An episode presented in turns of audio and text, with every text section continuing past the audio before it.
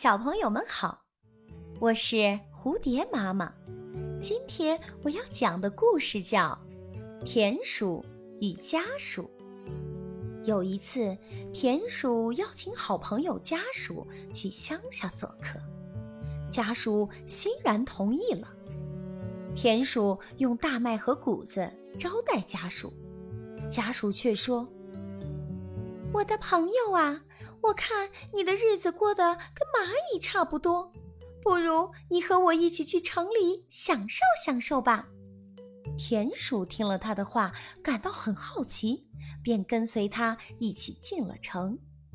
随后，家鼠骄傲地向田鼠展示了自己的收藏，有红枣、干酪、蜂蜜、果子，这一切让田鼠看得目瞪口呆。他这才意识到自己的生活与家属相比真是寒碜多了。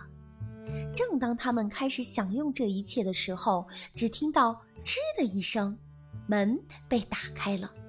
胆小不已的家属一溜烟跑回了鼠洞，吓得大气都不敢出。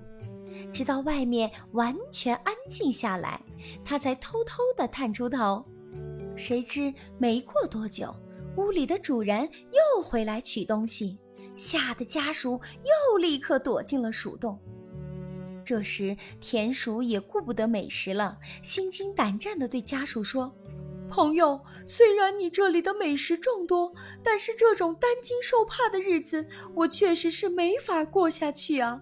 我倒宁愿到乡下去啃大麦和谷子。”这个故事告诉我们，人的一生宁愿在简单和平稳中度过，也不想因为追求富裕、舒适而整天担惊受怕。